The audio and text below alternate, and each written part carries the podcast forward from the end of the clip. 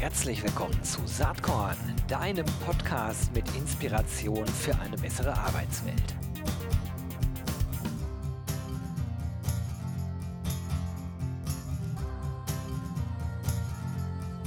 Hallo und herzlich willkommen zum Saatkorn Podcast.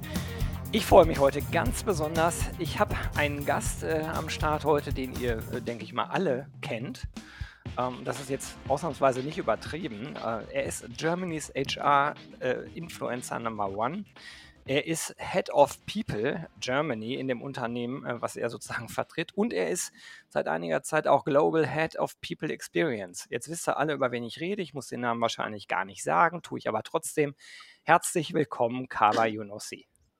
Vielen herzlichen Dank, Gero. Ich freue mich, wieder dabei, dabei zu sein. Das freut mich auch total. Und für die, die jetzt also denken, Kava wer?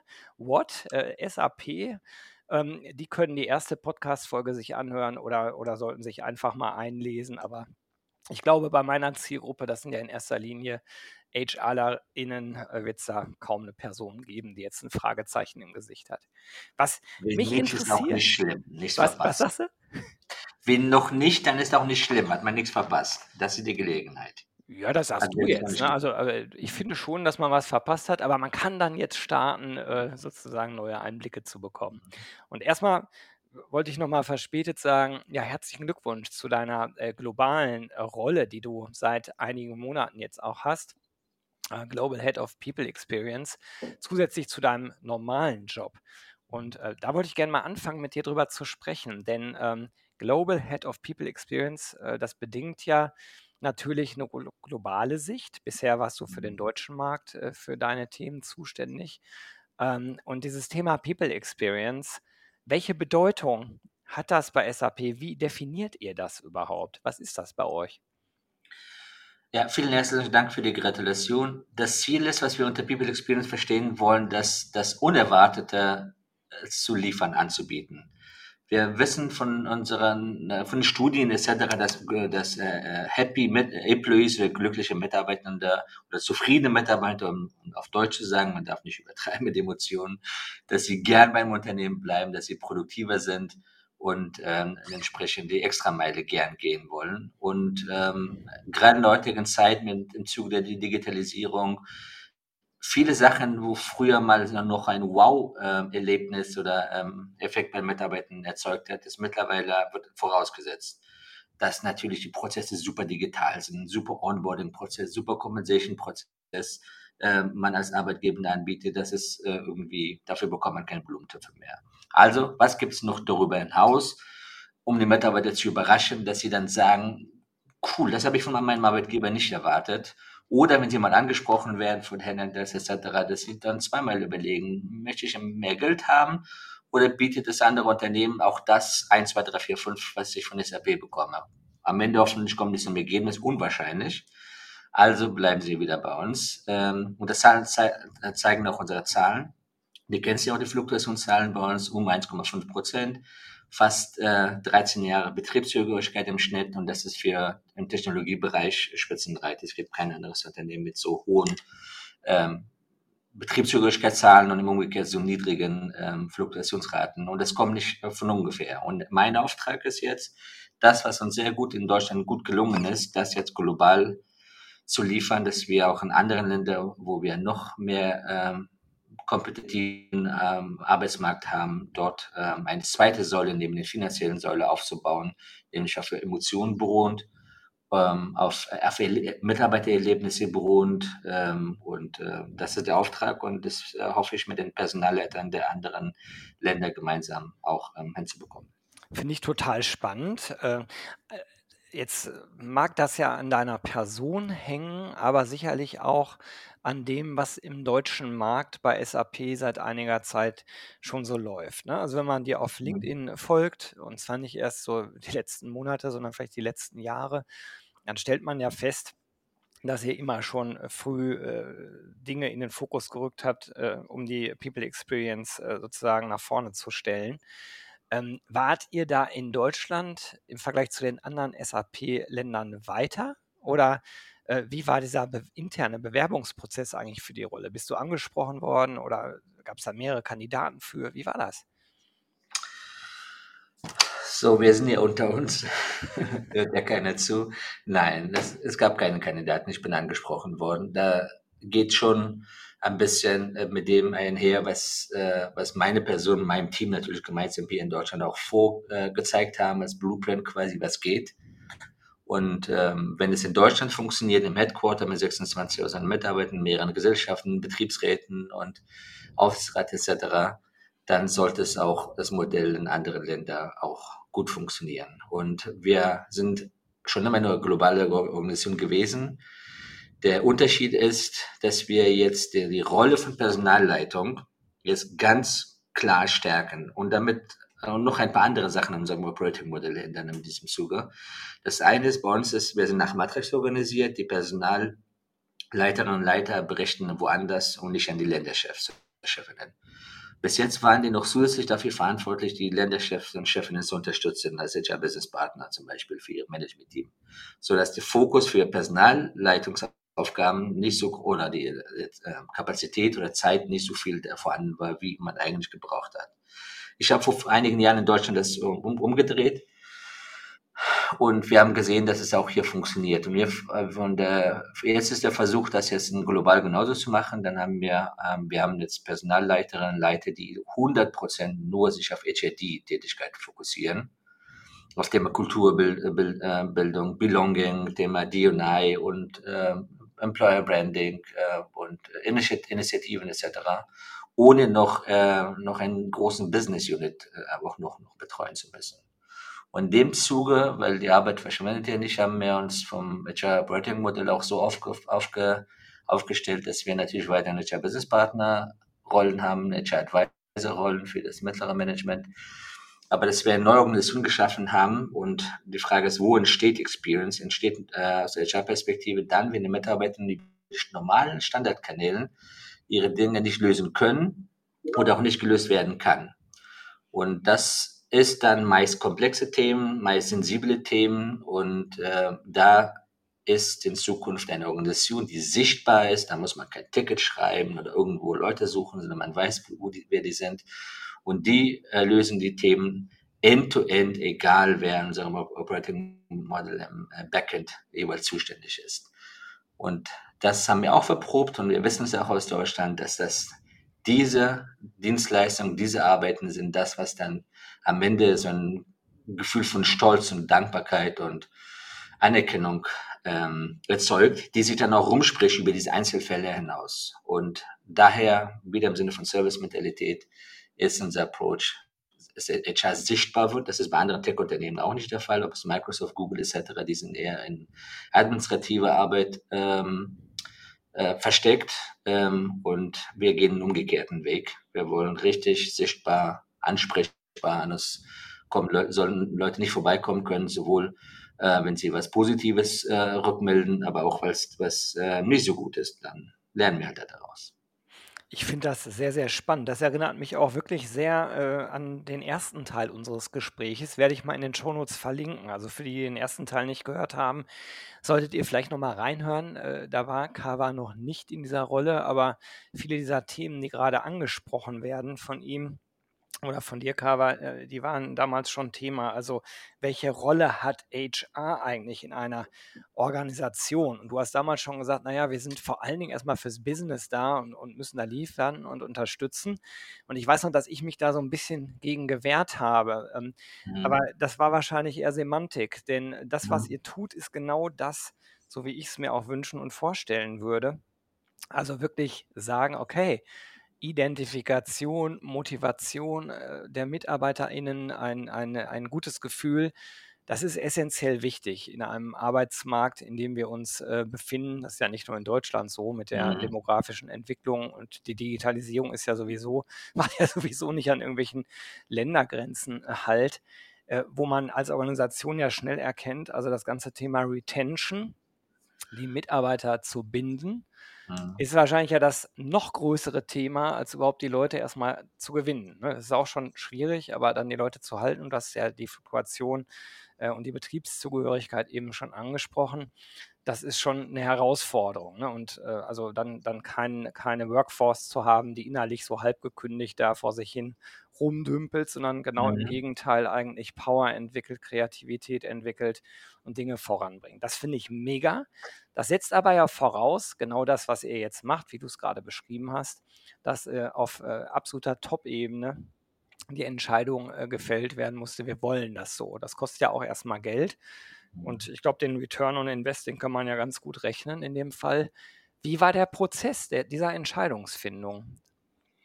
Ja, bevor ich dazu komme, nochmal zum Thema Kosten. Auch hier ähm, im Sinne der Transparenz, weil wir untereinander sind, äh, kann ich die Zahlen nennen. Auch bei uns ist, sind die Ressourcen natürlich äh, nicht unlimitiert. Wir haben Margendruck als Unternehmen, wir müssen unsere Zahlen liefern etc. Und dann müssen wir als HR auch entsprechend beitragen. Und hier unter uns, wenn man sich anschaut, die, unser Budget für HR von 2016 versus 2022, wir sind in der Zeit fast um 30.000 Mitarbeitende gewachsen, 20 bis 30.000 äh, Mitarbeiter, überwiegend äh, organisch.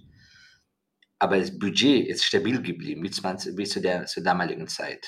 Also wir haben mit weniger Mittel mehr Mitarbeiter und dennoch mit Top-Zahlen, sowohl was im Retention angeht, Mitarbeiterzufriedenheit etc. Äh, bekommen. Ähm, und ich will die Zahlen nur transparent sagen, dass es nicht der Eindruck entsteht, der SAP kann sich das leisten. Mhm. Es ist nur eine Frage des Geldes. Man kann es auch intelligent machen, ist auch keine Zauberei.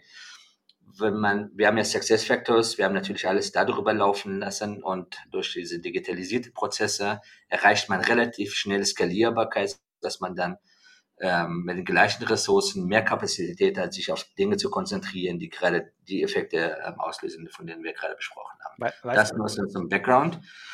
Da, dazu würde ähm, ich ganz kurz gerne was sagen, ja, bevor wir dann auf den zweiten Aspekt kommen, weil das ist so gut, dass du das gerade sagst, ne? mit, dem, mit der Aussage, ja, ja, die SAP, die kann sich ja das leisten. Das hört man ja mhm. immer und du, ja. du kannst jetzt auch einfach statt SAP sagen, ja, die Konzerne, die können sich das leisten. Mhm. Das ist immer so ein Argument, was ich aus dem Mittelstand höre, wo ich denke, das stimmt nur so halb und am Ende ist es eigentlich auch völlig egal, weil alle bewegen sich ja im selben Markt um die Menschen. Ja. Also da, da nutzt ja das Argument halt nicht, die haben ja mehr Geld, sondern ja. es muss dann schon kreativ werden und überlegen, wie es geht. So, und das, das, was du jetzt gesagt hast, das äh, spiegelt sehr stark zumindest mal mein Denken über Digitalisierung wieder, weil ja auch viele sagen, da werden so viele Arbeitsplätze überflüssig. Mhm. Äh, ja klar, man könnte jetzt natürlich äh, sich von sehr vielen HRlerInnen genau. trennen oder man denkt drüber nach, die sind ja schon mal mhm. da. Was machen wir mhm. denn Sinnvolleres, Besseres, qualitativ Gehaltvolleres mit der, mit der Ressource Mensch in Anführungsstrichen, die dann auch äh, sozusagen dem Business äh, und, und dem, was wir äh, am Ende erreichen wollen als Unternehmen, äh, zugutekommt. Das ist ja genau die Denke, die dahinter ist. Ne? Das ist absolut genau, das ist der Pitch und auch der, der äh, empirische Beleg, wie Digitalisierung auf der einen Seite natürlich ähm, bestimmte Tätigkeiten überflüssig macht, auf der anderen Seite bestimmte Tätigkeiten, die dringend notwendig werden, auch ähm, ermöglicht macht, dass man diese Tätigkeiten auch nachgeht. Und die Bedürfnisse ändern sich dann bei, bei der Belegschaft, weil, wie gesagt, das, was man früher äh, mit Papier gemacht hat, Urlaubsanträge oder mit Excel irgendwelche Gehaltsrunden zu bewerkstelligen, das würde heutzutage äh, keiner machen wollen, zumindest nicht in Unternehmen wie, wie unseres. Und das wäre auch von unseren Kolleginnen und Kollegen, würde es eher als eine Zumutung empfunden werden. Und dadurch, dass wir es eben äh, digital Skalierbar, Skalierbarkeit umsetzen, haben die Kolleginnen und Kollegen in dem Beispiel von Toriwo zum Beispiel dann Zeit, sich um Thema Reward Experience zu, zu, zu kümmern. Und, mhm. und nebenbei so mehr, äh, mehr oder weniger, wir werden demnächst für unsere FRP-Analyse äh, wieder bekannt geben, intern, extern, das zu machen, was äh, jetzt nicht unbedingt mit dem Geld zu tun hat, aber das Thema äh, Zero Toleranz für Gender Pay Gap oder Pay Gap etc. ist genauso wichtig. Hätten wir früher niemals leisten können, kapazitativ das noch nebenbei zu machen. Jedes Jahr oder als zwei Jahre mittlerweile. Und wir schaffen das äh, mit den gleichen äh, Ausstattungen, wie wir es vor vier, fünf Jahren hatten an Personal. Was daran jetzt so spannend ist, ist noch ein zweiter Aspekt, der, der glaube ich, äh, in dieser Blase, in der ich mich oft bewege, wo es so um Employer Branding und Recruiting geht, da, da, da fängt die Welt bei Employer Branding an und hört bei Recruiting auf. Was ja irre ist, äh, weil das halt ein so kleiner Ausschnitt äh, der ganzen äh, HR-Tätigkeit ja sowieso ist. Aber ähm, ich finde heutzutage einfach mega gefährlich, gar nicht über Retention nachzudenken Denn wenn du ein riesengroßes Retention-Problem hast, dann ist das ja wie eine Badewanne mit mit 'nem wo der Stöpsel fehlt, ne? Oben kommt Wasser Genau. rein, unten läuft's wieder raus. Ähm, worauf ich jetzt grad hinaus will, ist, jetzt habt ihr da die HR-Workforce, äh, die durch Automatisierung entweder überflüssig wird oder, wie in eurem Fall, sich um qualitativ anspruchsvollere Aufgaben kümmert. Jetzt stellt sich ja wirklich die Frage, ob jemand, der vorher, ich sage mal, einen verhältnismäßig vielleicht nicht ganz so komplexen Job gemacht hat, in der Lage ist, dann diese anspruchsvolleren Themen zu erledigen, ne? Ich will natürlich auf Mhm. Reskilling und Upskilling hinaus. Äh, Ja. wie habt ihr das hinbekommen bei euch? Ja, wir haben es ist natürlich Teil unserer DNA als als, äh, Tech-Unternehmen. Die Technologien verändern sich, äh, regelmäßig, sehr umwerfend, grundlegend und da, ähm, ist quasi Teil unserer DNA, immer wieder uns neu erfinden zu müssen. Und da äh, daher ist das Thema lebenslanges Lernen oder ein ein ein Lernorganisation, Kultur, die, ähm die jetzt nicht gerade hervorgehoben werden muss, äh, die Bedeutung. Das ist bei uns, äh, haben wir ein bisschen einfacher, es ist naheliegender. Und deswegen haben wir vor Jahren angefangen, eine gesamte Learning-Organisation in eine Organisation zusammenzupacken. Also egal, ob es für, für Entwicklung ist oder für Fi- Finance, für HR etc. Um dann mit den Ressourcen auch hier über SuccessFactor die äh, entsprechenden Trainings zentral bereitzustellen, über SuccessFactor auszuliefern, ähm, kostenlos natürlich für die äh, Mitarbeitenden äh, in aller Regel auch von der Kostenstelle unabhängig. Und darüber an, ähm, auch dann sowohl die Ist- als auch To-Bes identifizieren und dann über die Kons Konsum Konsumprozesse auch festzustellen, welche Schulungen wie häufig ähm, in Anspruch genommen werden, wann werden die abgebrochen, beziehungsweise wann ist, äh, kommt die Notwendigkeit, dass man noch ähm, on top was da draufsetzt. Mhm. Und dass die Kolleginnen und Kollegen äh, von sich aus bewusst sind, dass sie sich immer auf dem Neuesten halten müssen, dass es für ihren Employability wichtig ist, das ist bei uns eher weniger ein Thema weil das wissen wir als HR von unserem Business natürlich, dass auch dort die Belegschaft sich massiv immer reskillen, upskillen muss, äh, sei es, dass wir jetzt mit Machine Learning uns massiv auseinandersetzen oder mit Cloud-Programmierung ähm, und Mindset etc. Also daher ist es etwas, was man betonen muss immer wieder, aber eben nicht äh, mit dem Fingerzeig, sondern mit passenden Angeboten, sodass die ähm, Konsum von diesen ähm, äh, Trainingsinhalten ähm, auch hier mit den Experience einhergeht und nicht mit ähm, du, du, du, du von Personalabteilung. Was sind so aus deiner Sicht die absoluten Voraussetzungen, die gegeben sein müssen, dass man dieses Thema äh, äh, People Experience so stark äh, nach vorne rücken kann? Also ein paar Dinge hast du gerade hier schon erwähnt, Ja, ne? Ein gewisser also Digitalisierungsgrad bestimmt. das Wichtigste ist, ich glaube, da ähm, alles andere leitet sich äh, dann ab, ob an der Unternehmensspitze, idealerweise vom Aufsichtsrat angefangen, idealerweise auch in Kultur schon verankert und ähm, dann im Vorstand und darunter diese äh, Mitarbeiterzufriedenheit, also an, an oberster Stelle äh, gesetzt wird und gesehen wird oder nicht. Mhm. Also ist es etwas, was man, auch wenn es gut, wenn es kommt, kommt, oder ist es etwas, äh, was einem schon so das Wichtigste ist. Also es nicht einem egal ist, ob die Mitarbeiter zufrieden sind und nicht zufrieden sind, ob die mit einer Entscheidung einverstanden sind und nicht einverstanden sind. Wenn das von ganz in der Spitze das so gesehen wird, dann ist es automatisch, dass alle Bereiche, egal ob HR, ob es Facility, ob es Catering etc., nur ein Ziel verfolgen, höchste Kundenzufriedenheit und also in dem Fall interne Kundenzufriedenheit. Und äh, das macht dann äh, kreativ, um neue Wege zu finden.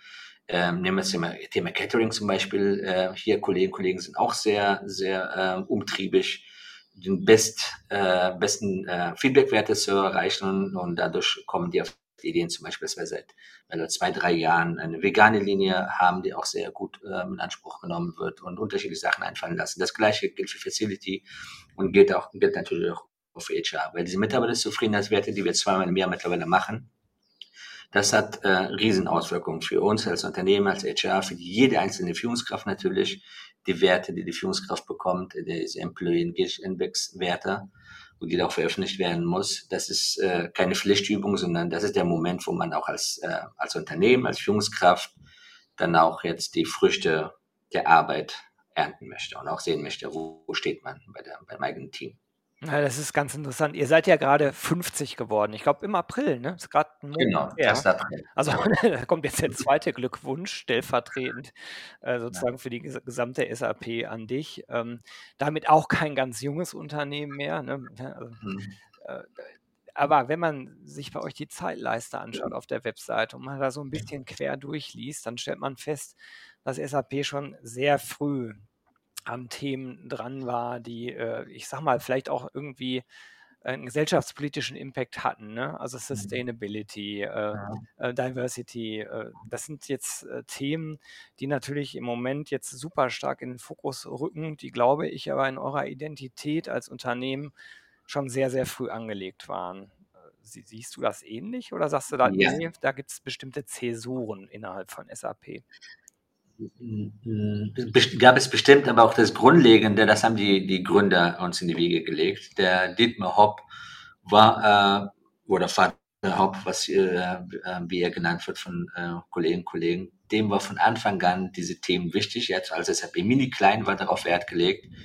So als wir hier es kostenlose Essen angeboten haben, der Tennisplätze et cetera von der Kolleginnen und Kollegen, da gab es Google schon gar nicht. Und Jahrzehnte später sind Google oder alle anderen Tech-Unternehmen gekommen, während die Sachen bei SAP schon gang und gäbe war, sei es Thema Vertrauensarbeitszeit, wir schon seit der Gründung, äh, mittlerweile natürlich mitbestimmt et cetera.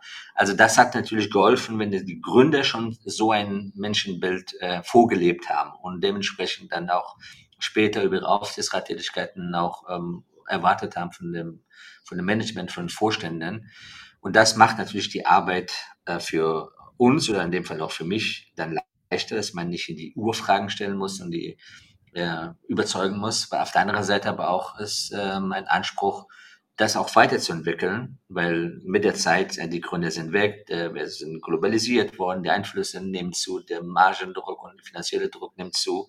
Da könnte man der eine oder andere auf die Idee kommen zu sagen, okay, wir gucken auf kurzfristigen Erfolg und lassen mal langfristige, was interessiert mich, was nach fünf Jahren besser Mhm. passiert. Das ist Gott sei Dank nicht eingetreten ähm, und das ist auch mit ein Verdienst äh, von den äh, HR-Kollegen, Kollegen und HR-Vorständen in der Vergangenheit, die darauf aufgesetzt haben, sich nicht ausgeruht haben auf das, was die vorgefunden haben, sondern immer entsprechend weiterentwickelt haben. Deswegen gibt es keinen Widerspruch oder keine Diskussion hier intern. Natürlich müssen wir über jeden Euro, was wir ausgeben, auch darüber diskutieren, aber über das Ziel. Damit wollen wir ähm, höhere Zufriedenheit erreichen ähm, oder bessere Experience anbieten. Das ist Konsens. Die Ah, Frage ist nur, Also, ja, äh, an dir an dir selbst erkennt man ja auch, äh, 'ne gewisse Nachhaltigkeit schon. Du bist auch schon 10 Jahre bei SAP. Mhm. Also 'n Fünftel der Geschichte begleitest du auch schon. Allerdings, äh, äh, hast du, glaube ich, 'ne neue Chefin letztes Jahr bekommen, ne? Die, äh ich weiß jetzt nicht, ob du an sie berichtest, Sabine Bendig, ist das Mhm. so, oder? Ne, ist nicht so. Ich ähm, Ernesto Marinelli ist ein Kollege von mir, auch ein Freund, der leider jetzt bald ähm, SAP verlässt. Der, den habe ich hier bei SAP kennengelernt 2009. Er war, ähm, er war ein Business Partner, ich war ähm, Jurist. Und seitdem oder seit 2000, spätestens seit 2015 berichte ich an ihn und bis jetzt. Also insofern habe ich mit ihm jemanden gefunden, der so denkt wie ich, der mir sehr viel Freiheiten gegeben hat und äh, wo wir uns gegenseitig auch ergänzt haben. Und ähm, na, natürlich, wir haben Sabine Bindig als äh, CHRO und CEO bei SAP bekommen. Und ähm, was Sabine am Anfang gesagt hat, war schon beim ersten Gespräch, dass sie total cool findet, was wir, wie wir die HR-Arbeit hier machen und auch in, was meinen Anteil betrifft. Und dass sie hier nicht hier ist, um die ganze Wende einzureißen, sondern bei dem, was wir machen, uns zu unterstützen und nach vorne zu treiben. Und das ist, glaube ich, ein gutes Modell, wo wir, wo ich oder wir Unterstützung brauchen, dann ist sie da. Ansonsten ist es volle Vertrauen, dass äh, wir schon wissen, was getan werden muss. Und wir sind auch erfahrene, wie du gerade sagst, wir wissen, wie unser Business tickt und äh, wie, äh, was äh, unsere Kolleginnen und Kollegen sich wünschen, wie die Marktlage da ist und dann aus den bestehenden Mitteln das Beste dann rauszuholen, damit alle dann zufrieden sind.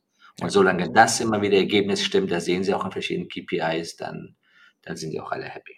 Ja, ist doch super. Dann wünsche ich dir auf jeden Fall äh, da schon mal jetzt alles Gute. Ähm, wenn sich da die Strukturen irgendwann ändern mhm. sollen.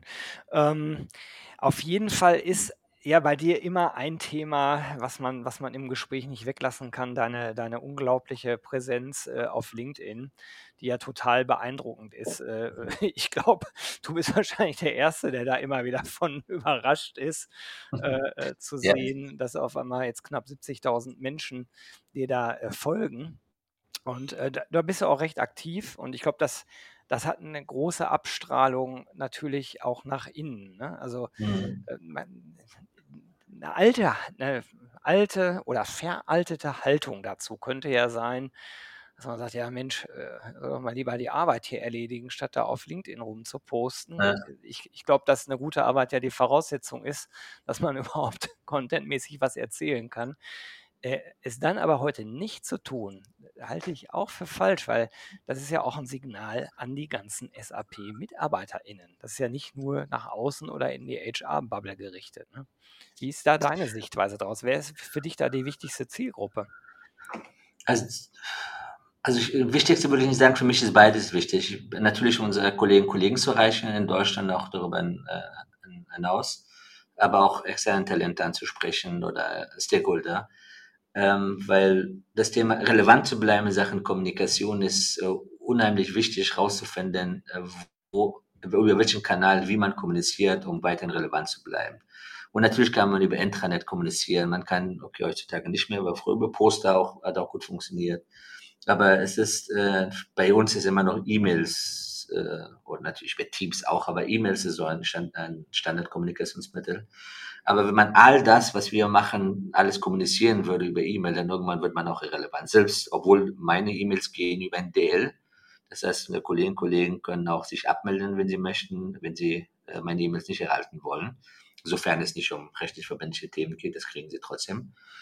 Ähm, und dann bietet sich Social Media und LinkedIn eine sehr gute Alternative an. Da bietet man die Informationen an. Derjenige, derjenige Interesse hat, kann es lesen oder folgen. Wenn nicht, dann halt nicht. Ist auch nicht schlimm. Aber die Erfahrung zeigt, dass es Gott sei Dank umgekehrt ist, dass äh, äh, kaum oder keiner sich abgemeldet hat von unserer DL-Liste und auch bei Social Media sieht man das Interesse auch intern, das sehr groß ist und auf der anderen Seite erspart intern viele ähm, Kommunikation, die gegebenenfalls dann die Mitarbeiter vielleicht vom Arbeit abhalten würden. Was das Thema äh, mach mal deine Arbeit erstmal das ist ein wichtiges und valides Thema und das darf man nicht unterschätzen, dass das auch ähm, in manchen Fällen auch seine Berechtigung haben kann, so ein, so ein Einwand. Wenn äh, Menschen eher faken, bevor sie maken, dann kann sein, dass intern natürlich den Vorwurf sie anhören müssen, mach erstmal deine Arbeit, bevor du jetzt äh, äh, hausieren gehst äh, draußen. Und hier, auf beiden Seiten muss man achten. Auch hier, dass die Balance stimmt, dass die Glaubwürdigkeit bleibt, dass man nicht äh, doppelzüngig unterwegs ist weil gerade das als HR kannst du das nicht äh, nur einmal machen, vielleicht zweimal, aber das war's. Gerade wenn du ja. eine große Organisation hast und äh, mehrere hundert Betriebsräte hast, etc., das funktioniert nicht. Und da ist äh, mein, mein Anspruch, dass wir in erster Linie äh, delivern und darüber berichten und nicht umgekehrt. Und das wissen die Kolleginnen und Kollegen, das wissen die Sozialpartner, unsere Betriebsräte sind auch äh, Follower von mir.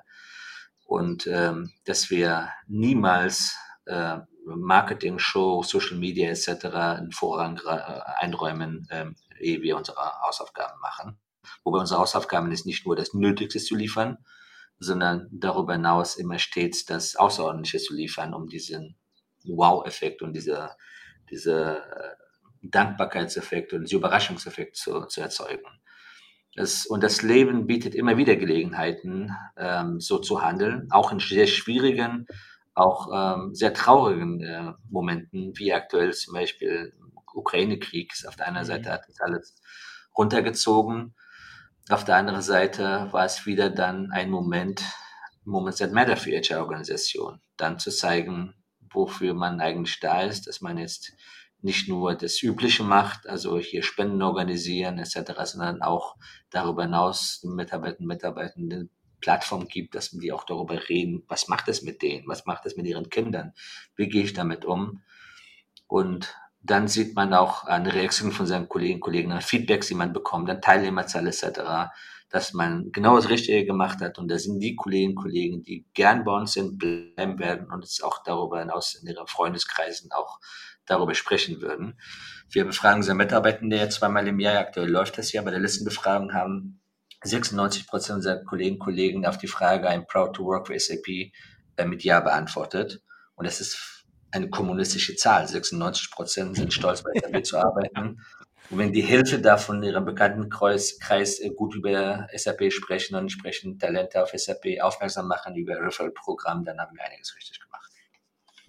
Super, absolut beeindruckend. Und ja, das ist äh, auch einer der Gründe mit natürlich, äh, dass ich mich sehr gefreut habe, dass du zugesagt hast, äh, auf dem RC22 Festival Mitte Juni in Berlin dabei zu sein und auch die Eröffnungskeynote äh, hältst. Was, was erwartest du von der Veranstaltung? Was sind so deine, deine äh, Gedanken, wenn du, wenn du daran mhm. denkst?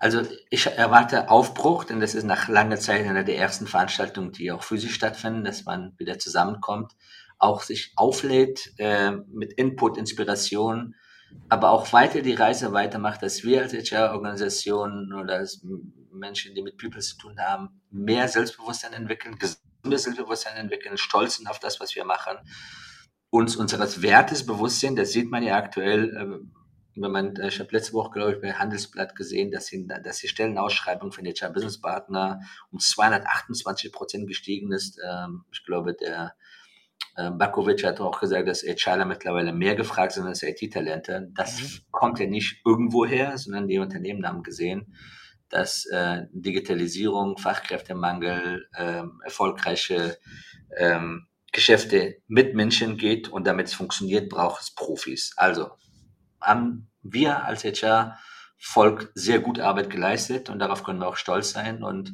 das bedeutet nicht, dass man sich nicht selbstkritisch mit sich selber umge äh, umgehen muss. Stets immer fragen, äh, machen wir das Richtige, was, äh, ähm, das, äh, was ist, äh, wie sollte man die Dinge angehen?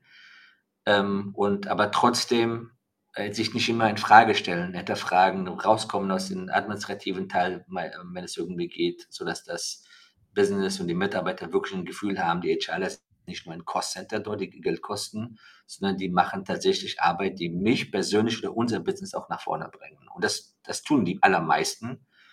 Aber da können wir ruhig mit mehr, noch mehr Stolz an das Thema rangehen. Und das hoffe ich, dass es uns gelingt, mit dir gemeinsam und anderen Vortragenden, dass man, dass die Kolleginnen und Kollegen nachher rauskommen und sagen, jo, ich mache das Richtige, ich bin stolz daraus, im HR-Bereich zu arbeiten.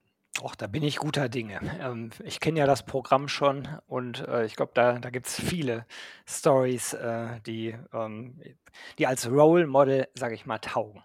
Ja, schön. Ich freue mich äh, total, dich da zu treffen und freue mich sehr auf deinen Vortrag. Und da sind wir auch schon am Ende dieser Podcast-Episode angekommen. Was mich nochmal interessiert ist, was hat dich in letzter Zeit besonders inspiriert? Ich frage das ja jeden Gast hier mhm. inzwischen mhm. im Podcast. Ähm, Gab es da irgendwas, was du mit den ZuhörerInnen teilen möchtest? Ja, mich beschäftigt natürlich ähm, auch die ähm, Umgangsform miteinander in Social Media, in Medien und dann dementsprechend auch im Unternehmen hat sich da was verändert und nicht verändert. Und ich habe letztens ähm, ein, ich glaube, positive Reden äh, Folge gehört da hat sie was Kluges gesagt und da das äh, bei mir immer noch hängen geblieben. Man kann natürlich über alles sich lustig machen und über alles ähm, ähm, satirisch ans, ans Thema rangehen. Die Frage ist halt, muss man's? Um, und, ähm, und, und das auch auf diese Art und Weise oder ob wir nicht ähm, ein bisschen darüber nachdenken, bevor wir Witze machen. In dem Fall ging es um die K.O.-Tropfen etc. Ähm, ging es darum, was darf man, was, was darf mhm. man nicht und zu sagen, ja, man kann natürlich als ein äh, Comedian über Rollstuhl und Menschen, die auf Rollstuhl äh, fahren, Witze machen. Aber nicht über Rollstuhlfahrer, sondern über die, über die Frisur von dem, von dem Menschen zum Beispiel, über die Kleidung etc. Dass es kein Tabubereich ist, sondern die Frage ist, ähm, wie man das Ganze zum Ausdruck bringt. Und weil es gibt ja viele Menschen, das Thema mit der Meinungsfreiheit und Zensur etc. ziemlich eng sehen. Und diese Betrachtungsweise, ich hoffe, es ist mir einigermaßen gelungen, das hat mich schon beschäftigt die ganze Zeit. Und das ist etwas, woran wir als Gesellschaft auch hier als Unternehmen mal daran arbeiten müssen, dass es ähm, wir stets bei aller Geschwindigkeit, bei allen äh, Medien, die wir nutzen können, die schnell sind, ähm, der richtige Maß finden, ist immer respektvoll zu bleiben, ohne das Gefühl zu haben, dass man eingeschränkt wird. Ja, das finde ich einen sehr guten Ratschlag. Ich finde ja immer, ähm, so persönlich als als Blogger, äh, versuche ich mich immer von Zynismus äh, Mhm. fernzuhalten. Also, äh, klar kann man im Freundeskreis oder mache ich im Freundeskreis auch mal 'ne zynische Bemerkung oder ich kann passieren, dass ich mal über irgendjemanden da was sage, was was ich was ich hinterher vielleicht auch bereue. Aber in dieser ganzen Social-Media-Kommunikation ist meine Grundregel irgendwie, nicht zynisch zu werden. Ich weiß ja nicht genau, was im Einzelfall dahinter steht, ne? Mhm. Also, es ist so leicht, äh, 'ne Employer-Branding-Kampagne durch 'n Kakao zu ziehen. Ähm, Mhm. aber wer weiß, warum die so ist? Wer weiß, was die Rahmenbedingungen waren? Wer weiß, ob den Mhm. HRlerInnen vor Ort überhaupt der Vorstand zugehört hat oder einfach gesagt hat: „Wir sollen das wir wollen das aber so haben.“ Und Ja. deswegen habe ich vor langer Zeit schon gedacht, ich nehme lieber die Beispiele raus, die ich cool finde, die ich äh, wo ich finde, das sind das sind wirklich Role Models, von denen man lernen kann, so. Genau, Aber für das positive Rande. Beispiele zeigen, ja. Gut, ja, du, ich danke dir ganz, ganz herzlich, dass du dir Zeit genommen hast heute hier für den Saatkorn-Podcast und freue mich, wenn wir uns im Juni sehen. Ich wünsche dir alles, alles Gute, weiterhin viel Spaß und Erfolg. Ja, und ich sage dann mal, bis bald. Bis bald. Vielen herzlichen Dank. Bis. Juni. Tschüss. Tschau.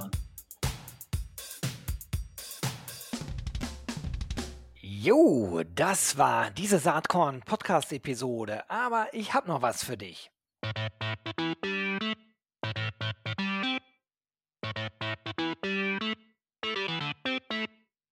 Denn ich schätze, dir geht's genau wie mir. Du hast doch auch keinen Bock mehr, die ganzen netten, inspirierenden, spannenden Menschen aus unserer Recruiting-Community immer nur auf Zoom oder auf irgendeinem Bildschirm zu sehen, oder?